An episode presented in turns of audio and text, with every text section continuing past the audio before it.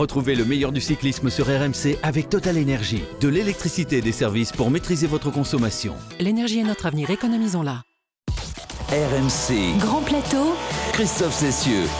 Salut à tous, en février il y a deux sortes de coureurs cyclistes. Il y a ceux qui adorent la boue, euh, la pluie et les températures euh, frisquettes. Cela a été cette semaine à Tabor en République tchèque pour y disputer les championnats du monde de cyclocross.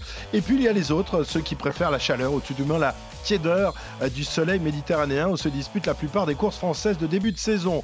Grand Prix d'ouverture, Étoile de Bessèges ou encore le Tour de la Provence qui se déroulera en fin de semaine entre Bouches-du-Rhône, Vaucluse et Alpes de Haute-Provence. Course dont nous allons parler dans un instant avec notre invité, une sorte de Rémi Bricat du cyclisme avec un vélo. Il sait tout faire. D'abord gagner, hein, il l'a fait tout au long de sa magnifique carrière pro. Euh, puis parler de vélo. Euh, là aussi, il se débrouille plutôt pas mal euh, sur la moto de France Télé tous les étés, sans compter ses aptitudes de avec deux maillots arc-en-ciel glanés depuis qu'il est à la tête de l'équipe de France et un maillot de champion d'Europe. Thomas Veuclair, car il s'agit évidemment de lui, est avec nous aujourd'hui pour Grand Plateau.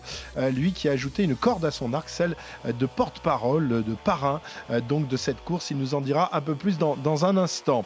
Thomas, à qui on a évidemment bien d'autres questions à poser en ce début d'année 2024, qui verra se dérouler la course olympique dans les rues de Paris.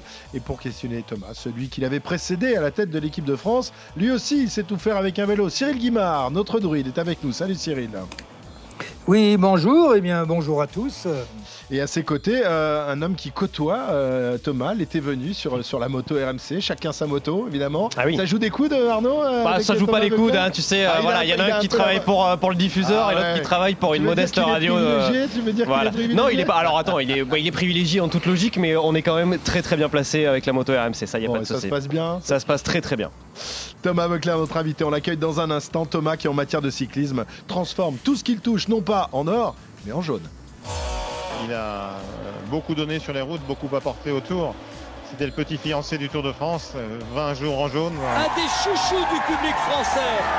Thomas Vauclair, il n'y croit pas, c'est sa première victoire sur le tour. Il a porté 10 jours le maillot jaune en 2004. Eh bien, c'est fait. Thomas Veuclair qui peut lever le bras, la victoire du héros de l'année dernière. Il sera encore le héros de ce Tour 2012, Thomas Veuclair. Vainqueur d'étape, il était maillot à poids, il a aussi donné de la, de la lumière à une époque où il en fallait. Incroyable Thomas Veuclair qui ressurgit, qui ressuscite aujourd'hui. Et la France vous applaudit, la France est debout. Merci pour le cyclisme, merci pour le cyclisme français. Bravo, chapeau, vous êtes extraordinaire, monsieur Vauclair. Voilà de bons souvenirs pour le Golden Boy du cyclisme français. Salut Thomas, merci d'être avec nous. Bonjour tout le monde. Ça fait du bien de Salut, Thomas. entendre ce genre de choses, non? Ça fait plaisir. Ah, euh, oui, ça fait, ça Ça fait plaisir. En effet, je m'attendais pas à ça. Ça commence fort, mais euh, ouais, ça, ça commence à faire quelques années, quelques longues années, mais euh, ça fait toujours plaisir, ouais, avec un brin de nostalgie, évidemment. Ouais, mais tu- c'est vrai que tu es resté dans le cœur des Français. hein. Tu, tu restes un personnage euh, euh, connu de, de tout le monde, de par ta carrière ou peut-être par ce qui s'est passé aussi après, à ton avis? Oh, alors ça, je, je sais pas trop. Euh, Enfin, si, je sais à peu près, en tout cas, que pendant ma carrière, ça. J'ai compris avec le temps que j'avais quand même marqué les gens, hein, non pas peut-être par les exploits sportifs, euh, mais plus par, euh, voilà, par la popularité, ma façon d'être sur le vélo, et puis euh, voilà, simplement, je pense. Et en- ensuite, non, je crois que ouais, c'est plutôt dans le terme en carrière, parce qu'ensuite, on est quand même de l'autre côté de la barrière, que ce soit consultant ou alors sélectionneur national, on n'est on n'est pas acteur du tout de la même manière, donc faut pas. Ouais, je pense que c'est plutôt euh, en tant que coureur. Ouais, en tant que quoi, mais enfin un sélectionneur. euh, euh, Et en tant que consultant aussi, Thomas, bon, quand même, on te reconnaît évidemment sur, sur la moto, sur, sur le tour. Il y a beaucoup de gens qui, qui scandent ton nom. Tu as même encore des pancartes hein, à ton effigie hein, au bord de la route.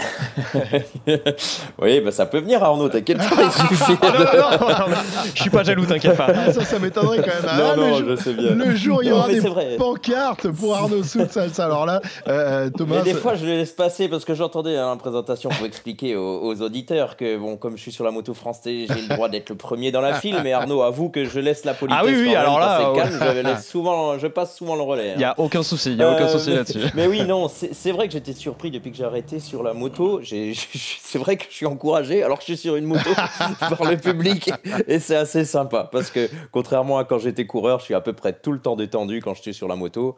À part quand, quand, certaines fois où c'est un peu tendu. Ouais, ça, ça l'a été l'été dernier notamment. C'est vrai qu'il y a des disons que dans le col de, ouais. col de la Lose, Ouais. j'étais moins souriant. Mais sinon, euh, sur l'ensemble, non, en général, quand je suis consultant, j'ai pas de pression. quoi. C'est juste vous faire vivre, vous faire vivre aux téléspectateurs à la course.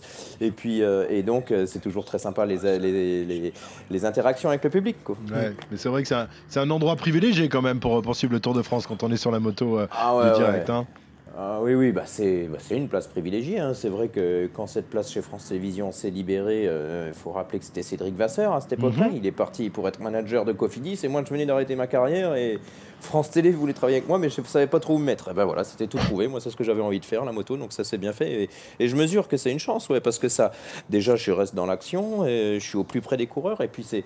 C'est ouais, c'est une place privilégiée et puis ça permet d'être au contact du sportif tout au long de l'année sur des belles échéances et avec mon autre casquette de sélectionneur, c'est pas rien quoi d'avoir cette possibilité. Alors, je, je sais que Arnaud, c'est pas toujours évident, euh, notamment sur le tour, mais c'est peut-être spécifique au tour, d'aller discuter avec les coureurs. Thomas, toi, pendant la course, justement, euh, quand tu es sur, sur la moto, il t'arrive de, de dire un mot euh, aux coureurs que, que tu croises ou alors euh, il faut les laisser dans leur concentration pendant une course? Ah, alors euh, ça, je pense que Cyril pourra dire la même chose. euh, c'est, c'est- En fait, il y a des moments où on peut. Et puis il y a des moments où il faut surtout pas quoi. Parce que on- ils ont déjà il y a des moments où ils peuvent pas. Et puis il y a des moments où euh, quand je dis qu'ils peuvent pas c'est physiquement hein, si euh, des fois on est trop occupé. Et là je, je pense que c'est malvenu. Maintenant si c'est un brin et puis ça dépend de la relation que vous avez avec le coureur. Si vous le connaissez bien euh, voilà il y a des il y a des il y a un temps pour tout. Mais quand en général quand ça castagne en dehors d'un petit encouragement ou alors d'un mot de réconfort si c'est dur euh, on, on la ferme et puis on laisse faire les artistes. Cyril, il a- t'as pas fait de, de tour euh, sur, le- sur la moto, toi hein Tu es passé de la voiture à- à- aux commentaires euh, derrière euh, en, en tribune, Oui, oui. directement. Euh, directement au pupitre, oui. pas, pas, sur la, pas sur la moto, mais ça aurait été sympa. C'est ben, quelque chose qui me manque. euh, oui, j'aurais aimé euh, être dans cette position, comme l'a été euh, Laurent Jalabert également. Euh, je crois qu'il y a des moments euh, qui sont très privilégiés quand on est à ce niveau-là et quand, euh, quand Thomas parle de, de, de relations avec le coureur. Euh, Bon, c'est vrai que euh, quand vous connaissez les coureurs, il y a toujours un moment euh, où vous pouvez échanger, même si c'est pour des blagues. Mhm. Alors, euh, tout à l'heure, Thomas, tu, tu mettras ta casquette de sélectionneur. En cela, on va donc parler de, de ce Tour de la Provence qui débutera jeudi à, à Marseille. C'est la sixième édition de, de cette course dont tu es donc le, le porte-parole. Ça consiste en quoi, ce, ce rôle, justement, d'essayer de, de faire parler de, de cette course Bah. euh, et qui, en, en ce début de saison, d'essayer de, de la promouvoir en quelque sorte? Exactement, c'est aussi pour ça que, que je suis là sur, vo- sur votre antenne. Non, c'est une course qui est pour le. Voilà, c'est un peu un renouveau hein, de ce Tour de la Provence. hein. Après une édition annulée en Mhm. 2023, une nouvelle, une nouvelle, un nouvel organigramme d'organisation, on va dire ça comme ça. Euh, la première édition en 2016, j'avais eu la chance d'être le, le vainqueur hein, du classement final. Et puis du coup, euh, eh bien, on m'a contacté, euh, demandé si ça m'intéressait. Et puis c'est une période encore un petit peu calme pour moi avant l'arrivée de Paris-Nice. Et, et puis ça me plaisait bien. Donc euh, ouais, je suis aux côtés de l'équipe du, du- du Tour de la Provence pour, euh, pour ce renouveau, ce, ce nouveau départ du Tour de la Provence de, de- de jeudi à dimanche. Quoi. Donc Mm. euh, voilà, ça, ça a été un contre-la-montre vraiment. Alors moi, je reste à ma place de porte-parole, ambassadeur pour faire parler un petit peu de la course euh, et dans les, pour être là tout au long de la course, avant, pendant, après. Et, mais c'est vrai qu'il y a eu, bah, comme pour toutes les courses qui sont organisées, hein, il y a eu un gros travail d'équipe avec euh, énormément de, bah, de, de travail en amont pour, euh, pour quatre journées euh, de course. Quoi. C'est une course qui, tu le disais, n'a n'a pas pu être disputée l'an dernier en raison de, de- de problèmes financiers. Aujourd'hui, la, la course renaît de ses cendres. Je crois que euh, c'est le journal La Provence hein, lui-même qui, euh, qui organise en quelque sorte cette Oui. course. Oui, le, journée- le journal la Provence ne voulait pas laisser, euh, ne voulait pas que le Tour de la Provence s'arrête. Donc oui, ça, tout, on va dire que c'est tout, voilà, tout a été remis à plat. Euh, Il y a pas mal de personnes qui ont changé, euh, d'autres qui sont restées. Euh, mais oui, c'est pas, c'est- c'est c'est pas comparable. Voilà, c'est différent par rapport à l'an dernier. Euh, il est clair que j'allais pas dire, oh oui, oui, ou je, ça me dit bien d'être ambassadeur porte-parole du Tour de la Provence si c'était pour que ça capote au bout de quelques Ouais. semaines, quoi. Mm. Donc euh, euh, donc oui, le, le journal La Provence est, est revenu aux affaires, on va dire, euh, a délégué l'organisation à, à l'entreprise Mars 360, qui est, qui est la filière d'organisation événementielle du stade Vélodrome. Et, euh, et puis euh, voilà, c'est du travail de pro, comme on dit, et euh, par contre avec de, avec de l'humilité, l'ambition de, de rendre une, une course belle, attractive, sécurisée. En lettres majuscules et, et quatre belles journées. C'est une vraie tradition, Cyril, hein, qui remonte au début de, la course cycliste. Les, premiers organisateurs de, courses ont été les, journaux. ça a été le cas du Tour de France avec Lotto, hein, qui a créé le Tour en 1903. Ça a été la même chose en, Italie avec la Gazzetta, créatrice du, Giro, sans parler du Dauphiné libéré, du, Midi libre. Ça a été une véritable tradition, même si c'était au début pour aider et augmenter les, ventes de journaux. C'est plus vraiment le cas aujourd'hui, mais ça, reste encore euh, l'un des grands organisateurs de, courses cyclistes. Oui, alors c'est vrai que euh, le sport cycliste a été euh, entre guillemets inventé par les journaux et ça a même commencé sur une histoire assez baroque avec l'affaire l'affaire Dreyfus et le combat entre le journal vélo et son adversaire, euh, l'auto-vélo. Euh, il y a eu un procès euh, qui fait que l'auto-vélo est redevenu, enfin, ou est devenu l'auto, et, qu'il le sera jusqu'en 44, à la fin de la guerre, où là, à ce moment-là, c'est le journal L'équipe qui reprendra le flambeau. Mais toutes les courses cyclistes ont toujours été au départ, tout du moins au départ, organisées par des journaux qui se servaient de la compétition euh, cycliste, tout simplement pour faire leur promotion, augmenter, euh, augmenter bien sûr euh, eh bien, leur vente et donc leurs bénéfices. Donc le vélo, et eh ben oui, le, le tirage, mais surtout la notoriété, parce que pour une raison très simple, c'est qu'il n'y avait pas de stade. Euh, le stade, c'était la route. Et la route, les spectateurs, ils vous voient passer. Ça dure 20 secondes. Euh, et puis, hop, euh, c'est furtif. Donc, il restait quoi? Il restait les journaux pour commenter les courses cyclistes et pour commencer à écrire les grandes légendes. Voilà, alors c'est plus tout à fait le, cas aujourd'hui, mais la, tradition demeure et donc la, Provence a repris ce, tour euh, qui porte son nom, le, Tour de la Provence. C'est pas évident quand même, euh, euh, Thomas, pour ces courses intermédiaires d'exister aux côtés des, mastodontes que sont les, courses de World Tour. Le Tour de la Provence, c'est classé en quelle catégorie? Parce qu'il y, y, a plusieurs catégories de, courses qui donnent des points UCI en fonction de leur importance, je crois. Hein. Oui, exactement. Donc, vous avez le premier niveau, hein, Tour de France, Tour des Flandres, Paris-Roubaix, Tour d'Italie, etc., le niveau World Tour. Ensuite, vous avez les Pro Series, dans laquelle le Tour de Provence était en 2022 ou devait, aurait dû être en 2023. Et cette année, ben, rétrogradation après une année annulée. Donc, euh, on repart en troisième division, on va dire. Euh, donc, c'est une point 1. Et, euh, et, puis voilà. Mais ça, c'est pour moi, c'est un petit peu secondaire. Donc, c'est le troisième niveau des courses, c'est vrai. Mais bon, c'est pas, pas forcément ce qu'on regarde. Si la course est belle et qu'elle est bien organisée, euh, après, voilà, il y a aussi, on peut aussi regravir les échelons dans la hiérarchie des, équipes, juste des, des, courses organisées justement, mais c'est pas, c'est pas la priorité pour l'instant. Quoi. C'est le, Tour de Provence, de la Provence se suffit à lui-même. Et, a priori, Thomas, ça n'empêche pas quand même certains, euh, certains grands noms du, du cyclisme d'être, d'être présents. Euh, je crois que Mats Pedersen notamment sera là? Oui, exactement. C'est ce qu'il a annoncé hein, de son côté. Alors, vous savez, euh, comme vous disiez, c'est dur d'organiser. Euh, déjà, même, je crois que même pour les gros, grosses structures que vous avez citées, ASO, RCS, euh, c'est pas évident d'organiser. Bon, c'est leur métier. Après, vous avez toute une partie d'organisateurs qui font qui, tiennent à bout de bras hein, des épreuves euh, mhm. depuis des dizaines d'années souvent, qui, ont, qui font ça par amour du vélo vraiment. Et, et, ça, vous en avez beaucoup plus. Vous avez beaucoup plus d'organisateurs qui se battent pour garder simplement leur épreuve en vie ou d'en mettre sur pied que d'autres qui font de l'argent avec. Quoi. C'est même pas comparable. Quoi. Donc euh, euh, voilà, là, il y a un Tour de la Provence qui va, qui va avoir lieu. Et puis, oui, on a, il y a, y a bien sûr, c'est bien sûr que c'est gratifiant quand Mats Pedersen annonce que le Tour de la Provence est à son programme. Et ça fait super plaisir.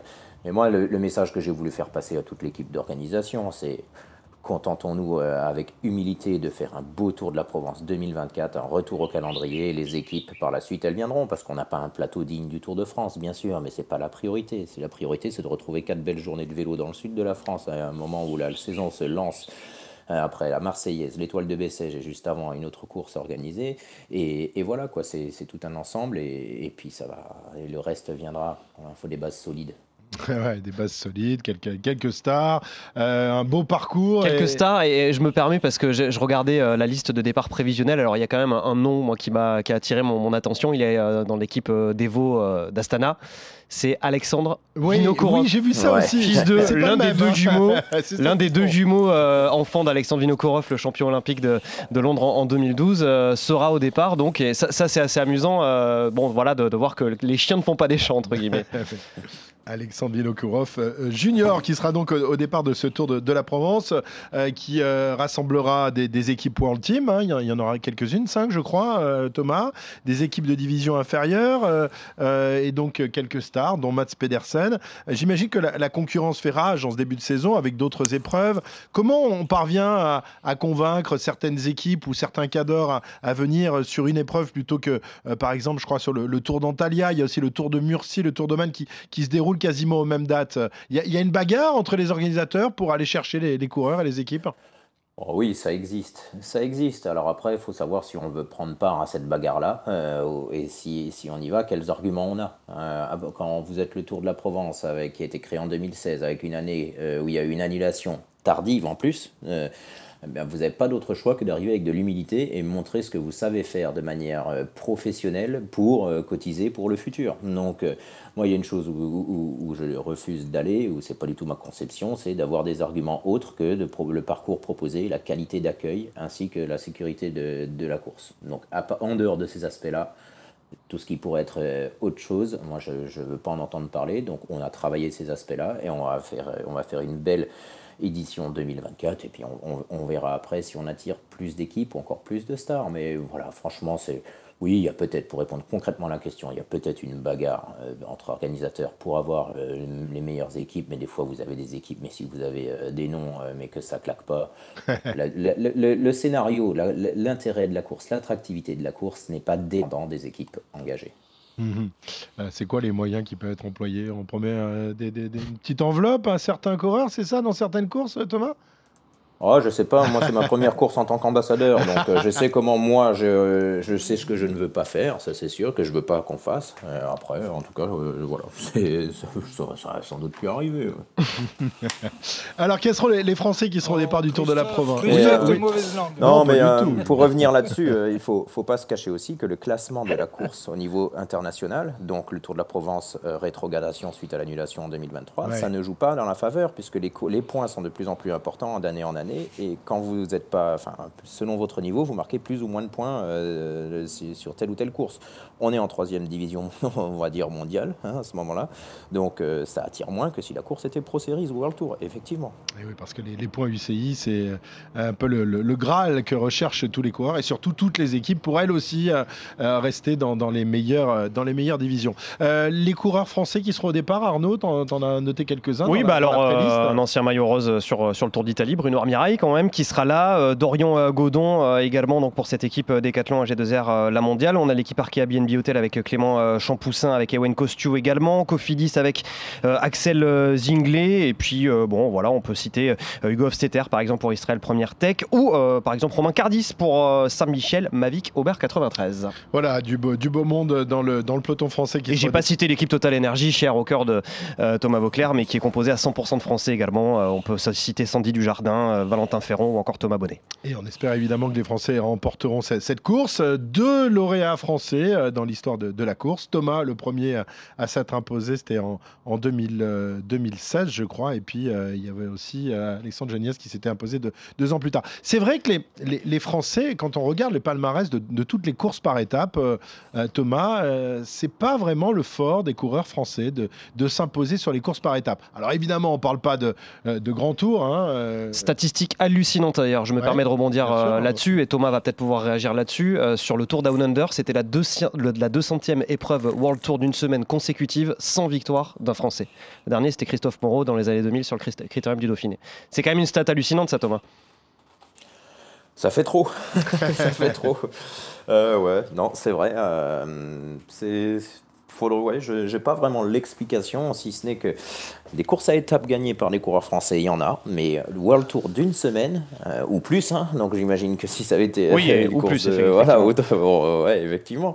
Bah, c'est beaucoup, c'est vrai. Est-ce que là-dedans, on n'a pas un début d'explication en se disant qu'on se focalise tellement sur le Tour de France qu'on en oublie peut-être les courses World Tour d'une semaine, d'en faire un objectif, je veux dire? Est-ce qu'on les aborde pas plus comme une préparation ou est-ce que c'est simplement que c'est que la marche depuis, euh, bah, depuis, si je dis pas de bêtises, Christophe Moreau en 2000 au Dauphiné, que la marche est trop haute Eh bien, euh, à voir, mais c'est vrai que ça, fait long parce que euh, clairement, des courses comme le Tour de Catalogne, hein, où on n'a pas forcément des longs contre la montre, on sait qu'en France, c'est là où on empêche un petit peu les contre-la-montre individuels. Enfin, je veux dire, c'est vrai qu'il y a des courses World Tour d'une semaine qui pourraient avoir l'air plus, plus abordable qu'un classement général du Tour de France pour les coureurs français. Un, Thibaut Pinot, euh, c'est. Bah, il aurait pu gagner le Dauphiné. Qui, hein, gagnerait un hein. Tour de Romandie ou un Dauphiné. Voilà, on n'a pas eu de victoire, c'est vrai. On avait deuxième et troisième au général du Dauphiné avec euh, Bardet, Pinot.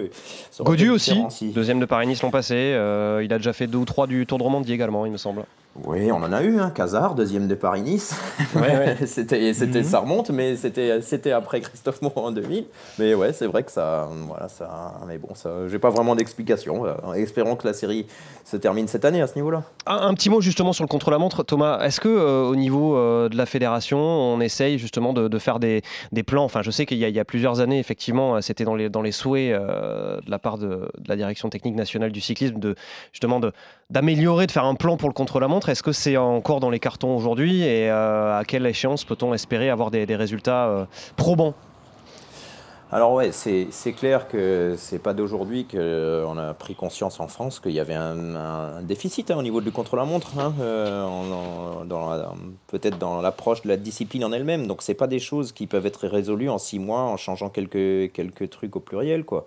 Euh, c'est vraiment un travail de fond, sachant qu'il n'y a pas forcément de recette miracle. Donc euh, il y a eu cette prise de conscience euh, qu'on avait, bah, qu'on s'impliquait pas assez en France dans le contre-la-montre.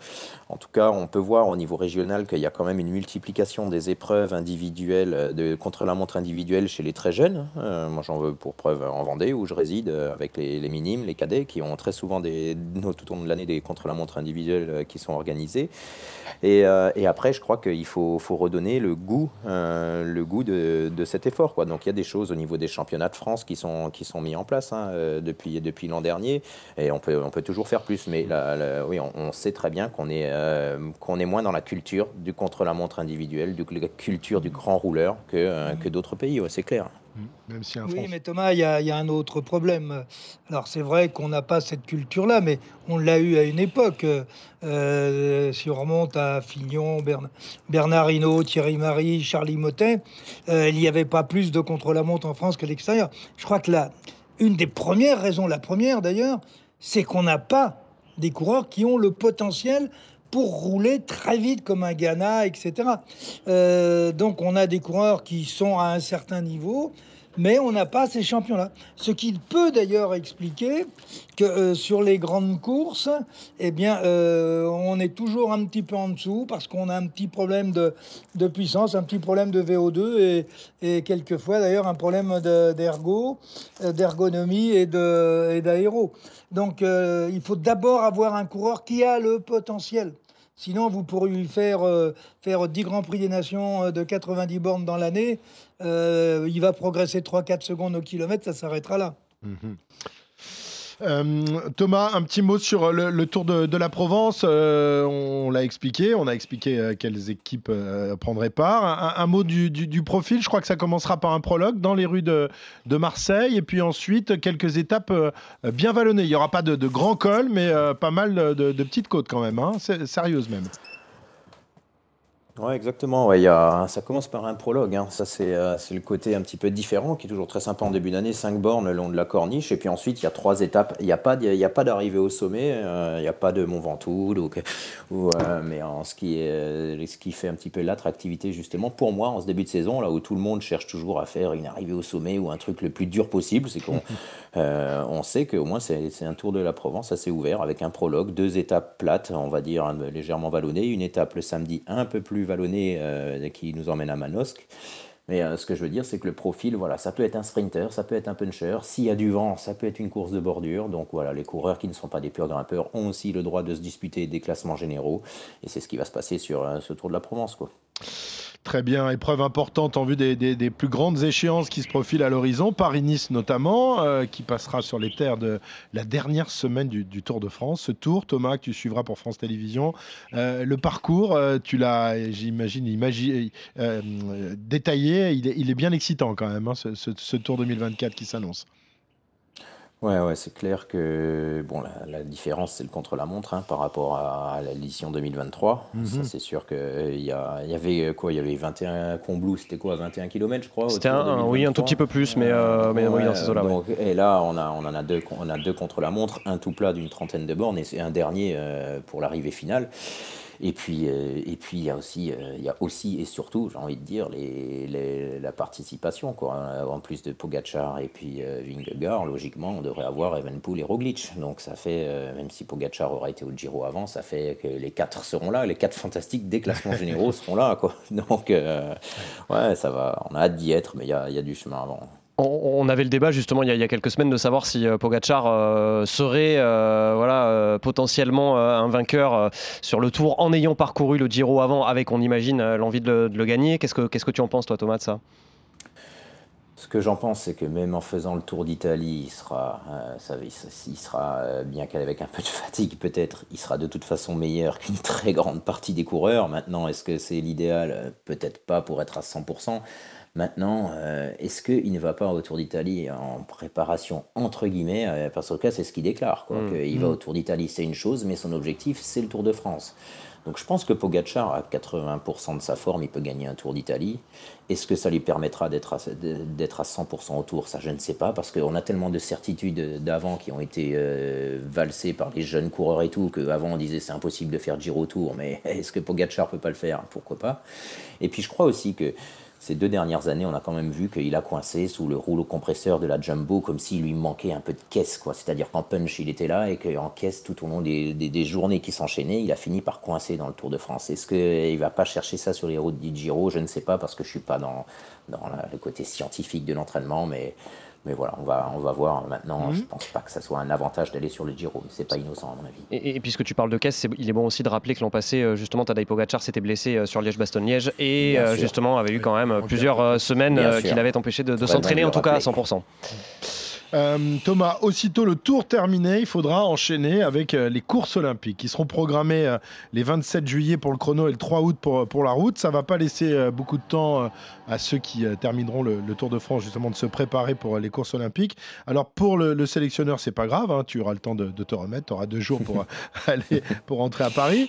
Pour les coureurs, ça va être un peu plus compliqué. Comment procéder quand une course est programmée si vite après le Tour, Thomas? Comment est-ce que tu vas faire? Est-ce que tu écartes les coureurs qui seront euh, euh, sur le Tour euh, en privilégiant notamment pourquoi pas des, des Julien Lafilippe qui lui sera sur le, le Giro Comment tu vas procéder? Est-ce que tu as déjà un plan de bataille? Oui, évidemment. Il y a... euh, alors, on peut, on peut être sur le Tour de France, on peut terminer le Tour de France, on peut ne pas terminer le Tour de France, on peut ne pas faire le Tour de France et, et puis euh, être prétendant euh, à porter le maillot de l'équipe de France lors de- des Jeux Olympiques. La course en ligne, c'est 13 jours après l'arrivée, j'allais dire sur les Champs-Élysées, l'arrivée à Nice, pardon. Euh, et, et donc, voilà, ça, en fait, c'est le, le domaine de la prépa, de, de la récupération pour aborder l'événement. euh, moi, je, je- je peux maîtriser dans les jours qui précèdent, une fois qu'on est ensemble. Mais là, avec, c'est le coureur, avec son entraîneur personnel, qui doit, savoir comment aborder l'événement. Après, euh, si la question c'est est-ce que c'est mieux de faire le tour, est-ce que c'est mieux de faire le tour et d'abandonner, est-ce que c'est mieux de ne pas faire le tour? Euh, pour moi, ça dépend. Euh, c'est vraiment du cas par cas. Il n'y a pas une règle qui est la même pour tout le monde parce que les coureurs ont des profils différents, des expériences, des, expériences différentes. Ils abordent pas, ils sont pas là pour dans le même rôle non plus forcément. Donc, beaucoup de travail et d'anticipation, mais ben, ça va se faire. On sait par le passé, on a vu ça, euh, Cyril, que des, coureurs avaient abandonné le, tour pour se préparer pour, euh, l'échéance olympique, que ce soit euh, sur la route ou, en VTT. Cyril, c'est ce qu'il faut faire pour être au top pour cette course olympique? Ben, je vais revenir à ce que disait euh, Thomas. Euh, Chaque coureur a son profil, chaque coureur a ses programmations annuelles euh, euh, de charge de travail. Maintenant, vous savez que tout est, euh, euh, tout est programmé de façon euh, scientifique.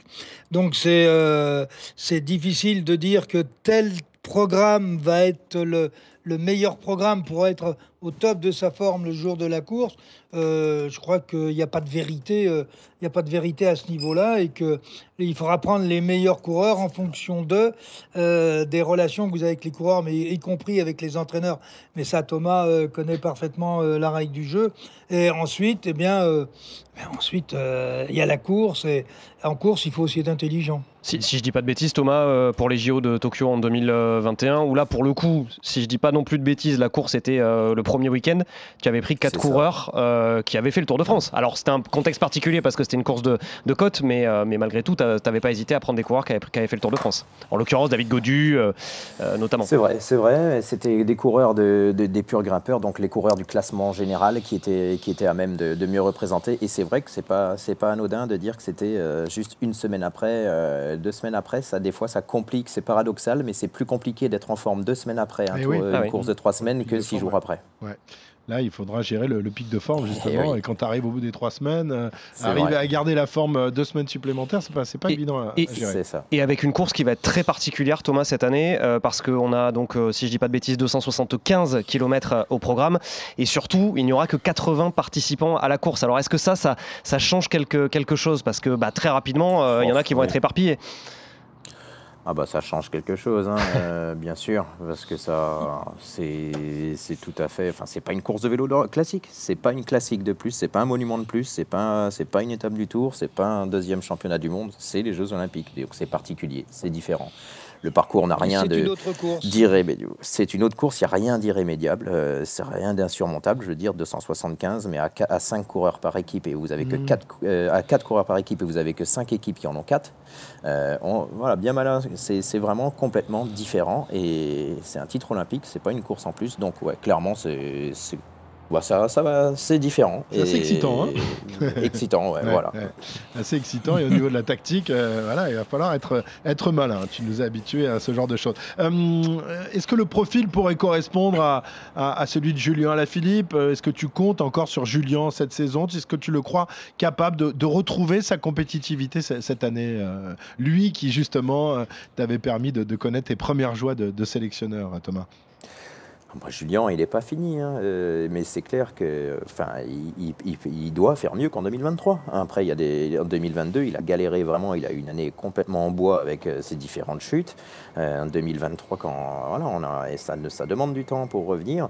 Peut-être qu'il n'était pas dans les meilleures dispositions au niveau du, collectif non plus. Hein. On rappelle les épisodes où il a peut-être pas été mis en avant non plus sur un piédestal dans son équipe. Il avait mhm. peut-être pas la confiance qui transpirait de partout. Alors oui, est-ce qu'il est capable de faire mieux qu'en 2023 J'en suis convaincu. Est-ce qu'il doit faire mieux Sans doute, mais c'est lui qui, c'est lui qui le premier qui a envie de faire mieux. Est-ce que de par rapport à ses meilleures années, euh, la concurrence a affûté, euh, affûté ses armes? Je pense aussi. Donc euh, est-ce que le temps passe? Oui, mais Julien, on peut le revoir. L'an dernier, il a gagné étape au Dauphiné, il a gagné en début d'année. Je pense qu'on peut le revoir en étant voilà, encore plus fort qu'en 2023 et, pour de devoir de nouveau gagner à la pédale. Quoi. Eh bien, c'est tout ce qu'on nous souhaite, c'est tout ce qu'on ce nous souhaite à nous, fans, fans de cyclisme français. Je réitère ma pièce, moi, sur Christophe Laporte quand même, hein, euh, ah, euh, pour, les, pour les Jeux Olympiques. Pour les Jeux Olympiques, c'est pour, pour toi, c'est la meilleure chance euh, française. Je, ne sais pas, après, c'est ah, ah, Thomas, Thomas qui en décidera. Mais Thomas, Cyril, vous êtes d'accord Je, réitère ma petite pièce quand même. Meilleure chance française pour les Jeux, Christophe Laporte, plus que Julien, plus que d'autres? Écoute, avec Thomas, ce qu'on vient de dire, moi j'ai dit que très peu, c'est une autre course et euh, personne ne peut faire de pronostic, surtout euh, si on est impliqué dans l'opération, comme les Thomas ou comme on l'est nous à notre euh, niveau. Ça n'est pas possible. 4 coureurs, 5 coureurs par équipe, 275 km. Au bout de, allez, au bout de 60, 70 km, il va rester 45 coureurs en course. Donc on va être dans un, dans un schéma de course complètement différent. Et rien ne vous dit qu'il n'y a pas trois coureurs qui vont partir et prendre 12 eh minutes. ça. Euh, mm. tout est possible. Ben, non, non, mais on ne peut pas faire de pronostic. Et puis, attendons, attendons quand même euh, l'échéance du Tour de France pour savoir qui pourra être dans la sélection et peut-être je veux pas être, euh, je, veux, je veux pas être de, un mauvais diable, mais est-ce que Christophe Laporte sera prêt pour les Jeux ou pas? Vous savez, il y a aussi euh, le jeu des équipes. Euh, Bien sûr. On a le droit de spéculer, Cyril, quand même. Aujourd'hui, vous n'avez pas. Il n'y a pas, il a, a pas aujourd'hui un sélectionneur d'équipe nationale qui peut dire je vais être sûr de faire comme ça. Oui, parce que Christophe Laporte va sans doute avoir beaucoup de travail à faire pour, euh, pour Vingegaard pendant. Non, pendant mais c'est juste hein, ce que dit Cyril, hein, que des- si, quand vous êtes sélectionneur, vous avez beau dire à une équipe, ah bah, ça serait bien qu'il soit pas trop fatigué. Euh, oui, oui, ah, Oui, oui, mais oui, va dire t'inquiète ça pas, t'inquiète pas, va dire t'inquiète ça à pas, pas. mais, mais bon, après, heureusement qu'il y a aussi une relation de confiance entre le, le coureur et, et le, et le sélectionneur. Et puis voilà. En tout cas, c'est une saison excitante qui, qui débute euh, et on va la suivre évidemment avec beaucoup d'intérêt, co- comme toi, euh, Thomas, que ce soit sur la moto, que ce soit comme sélectionneur ou comme porte-parole. Donc, de ce Tour de la Provence qui débutera jeudi et qu'on suivra évidemment sur RMC. Merci Thomas d'être venu au micro de, de Grand Plateau.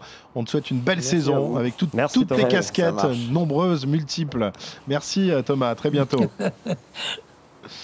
Voilà, Thomas Vauclair qui était donc euh, notre invité. On, va- dire, euh, pour, pour terminer, euh, messieurs, un, petit mot des, des mondiaux de, de cyclocross qui ont donc eu lieu la semaine dernière et ce week-end en République tchèque. Ça ne surprendra personne. C'est évidemment Mathieu Van Der Poel qui s'est imposé dans la course reine. Il n'a pas vraiment eu à forcer son, talent puisque ses rivaux avaient préféré se, se- faire porter pâle. Cyril, cette domination est, est en train finalement de décourager tous les rivaux. hein. Ils osent même plus s'aligner dans les courses face à lui. hein. Euh, oui, ben c'est plutôt, plutôt bien pour, euh, pour le, grand, le grand champion de cyclocross qui est, qui est Mathieu Van Der Poel. Alors ensuite, euh, euh, les choses sont un petit peu euh, différentes. C'est pas seulement Mathieu qui fait que Van Aert n'est pas là ou que Pitcock n'est pas là. C'est aussi l'enchaînement des saisons. Il y a un moment, faudra peut-être se pencher sur ce problème. Mais vous avez des stars comme Van Der Poel, Van Aert, entre autres. Vous voudriez les voir sur la saison de cyclocross, mais pour ça, faut participer à un certain nombre d'épreuves pour marquer des points, pour pas partir en cinquième ou sixième ligne. Le problème se pose également euh, au VTT. Vous savez qu'il y a eu quelques polémiques à ce sujet. Euh, je pense qu'à un moment, euh, et si on veut les stars sur la route, si on les veut en VTT, on les veut en cyclocross, il y a vraiment des choses qui devront changer. Ça, c'est évident. Mhm. Évidemment, avec ces, ces calendriers qui se télescopent et Mm. ces échéances qui se multiplient. Oui, mais bon, après, c'est pareil pour la piste aussi. hein. Euh, Il y avait- il y avait quelques stars de la piste qui étaient euh, au championnat d'Europe à Apeldoorn euh, au début du mois de janvier. Il y en avait d'autres qui n'y étaient pas. Bon, ben voilà, a- c'est pas, c'est pas toujours, euh, toujours évident de pouvoir réunir tout le monde. Il y a aussi beaucoup de disciplines euh, cyclistes. Et voilà, Van Der Poel, euh, euh, là, il gagne. Euh, il faut se souvenir aussi que. C'est quoi la euh, suite de son programme d'ailleurs à, à- à Mathieu Euh, Est-ce qu'on a une idée, Arnaud, de, de ce qu'il va faire derrière? Euh, Les classiques, j'imagine qu'il va s'aligner. oui, dans- oui. dans Alors, il, les fera, Flandres. il les fera pas toutes. hein. Euh, Il n'est pas euh, supposé, euh, a priori, euh, euh, faire euh, les euh, Ardennaises pour, pour le coup, euh, mais euh, on devrait le voir a priori sur, euh, sur les Flandriennes, euh, Mathieu Van Der Poel, et puis très certainement également sur, euh, sur Milan-San Remo.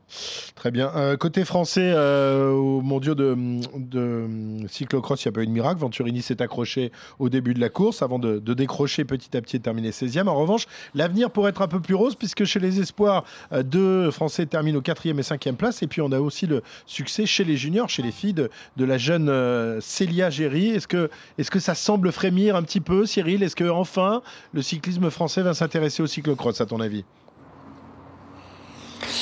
Bien, pour l'instant, c'est pas le cyclisme qui s'intéresse au cyclocross, c'est les jeunes qui s'intéressent au cyclocross et qui viennent dans les compétitions de cyclocross et, et- qui euh, finissent euh, par arriver à un très bon niveau.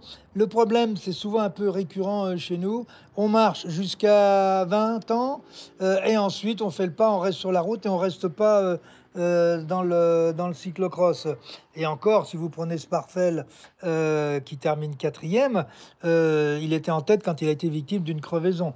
Donc les Français sont très très forts au niveau junior, au niveau, euh, au niveau espoir. C'est après que ça se gâte, et là aussi pour des raisons très simples, c'est que nous n'avons pas en France euh, les structures pour faire en sorte que les groupes sportifs professionnels permettent à leurs coureurs d'aller faire la saison de cyclocross, puisque soit vous êtes en Belgique, euh, soit vous, et vous êtes à la télévision, soit vous êtes en France et vous n'êtes pas à la télévision, et donc ça n'intéresse plus personne. Bon, eh ben, on espère que les choses vont changer évidemment pour, euh, pour la suite et pour essayer, Mais pourquoi moi- pas, de, moi de aussi. fabriquer un, un D'avoir un de- successeur de à trempe. Dominique Arnoux, si je dis pas de bêtises, qui est le dernier Français à avoir été champion du monde de cyclocross 1993, si je dis pas de bêtises. Hmm. C'est ça, Cyril? Oui, oui, te- tout à fait, puisque j'y étais. Ah ben voilà. Eh ben voilà, Puisque- notre Alain Delon Ben oui. était, déjà là dans, dans, dans, dans le coup. Merci mon Cyril, bon, bonne semaine à toi et on reparle de, de vélo la semaine prochaine dans Grand Plateau avec Arnaud évidemment qui sera également avec nous, ou peut-être pas, je sais pas. sais Non, pas. je pars en vacances, Ah, il euh, part en vacances. Ah, J'ai l'impression que tu étais en vacances depuis six mois, moi. Non, non, il- Bonnes vacances alors, et on se retrouve, nous, euh, avec Cyril euh, la semaine prochaine. Bonne semaine à tous. Ciao. Retrouvez le meilleur du cyclisme sur RMC avec Total Énergie. De l'électricité et des services pour maîtriser votre consommation. L'énergie est notre avenir, économisons-la.